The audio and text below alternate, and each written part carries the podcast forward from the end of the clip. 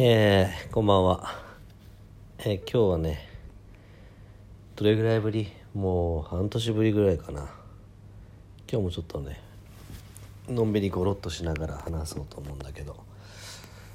あのー、ついまたね、えー、昨日ぐらいからかな。久しぶりに、え、ブログをねこうまた、え、ホームページ上で、え、更新しようと思って、え、書き出してるんだけど。まあ、そこでのちょっと気づきもあったんで、えー、シェアしようかなと思って話してます。で今日の僕の中ですごい、えー、結果的に言うとその自分の中の思い込みがね行動を邪魔してることがよくあるなと思って。あの僕ねブログって本当に億劫だったんですよ。でこれなんで億劫だったかって言ったらあのツイッターのね界隈の友人たちでブロガーの子たちもいるんだけど彼らってねプロブロガーでアフィリエイトとかでもご飯食べてるからそのやっぱ基準が高いんだよね。その1記事3,000から5,000文字ぐらいで書いててそのもちろん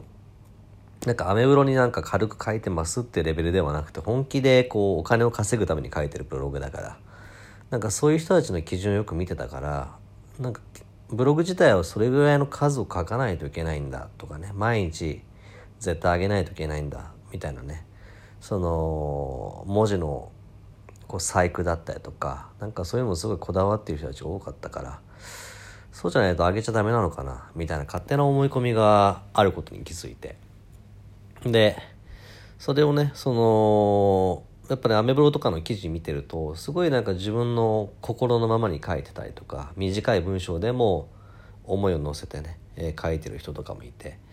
なんかそういうのをこう見た時にああ僕もねせっかくだったらそうやって考え方を発信してるんだったらもっと自分のこうログ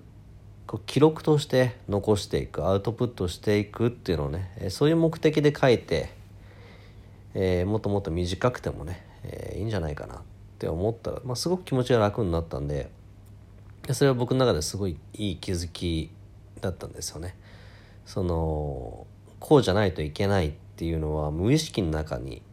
無意識の中でやっぱ自分の中で基準をね、えー、特にあの、ね、何かを目指そうとしてる時はあればあるほどねえー、そうやってその自分を逆にこう追い込んでフットワークをこうね、えー、重くしちゃうような要因になることもやっぱりあるので。でまあ僕実際はまあ僕もね今は、まあ、毎日やるかどうか分かんないですけどそのブログもねすごい自分のアウトプットにはいいなっていうのはもう一回、えー、再体験して。でさらにね、えー、このね、えー、ラジオの方もあの僕のねやってるアカデミアのね受講生の子が、えー、レディオトークで、えー、投稿もしてるのを聞いて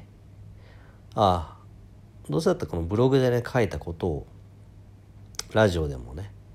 えー、発信して、えー、聞くブログとして、えー、耳で聞こえるブログとしても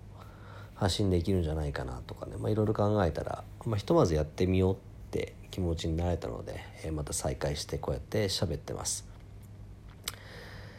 なので、え、また久しぶりに、投稿していこうと思うんでですね、えー、ぜひまた聞いてもらえたら嬉しいなと思います。ということで、えー、こちらねマレーシア、えクアラルンプールはですねもう春節で、えー、みんなね、えー、お休み、えー、ホリデーなんですけど、えー、僕はまあまああんまねそういう春節は関係ないので、えー、変わらず、えー、明日も、え、仕事しようかなと思ってます。ということで、え、近々またアップしていくので是非聞いてください、え、考え方の先生安高でした。またね。バイバイ。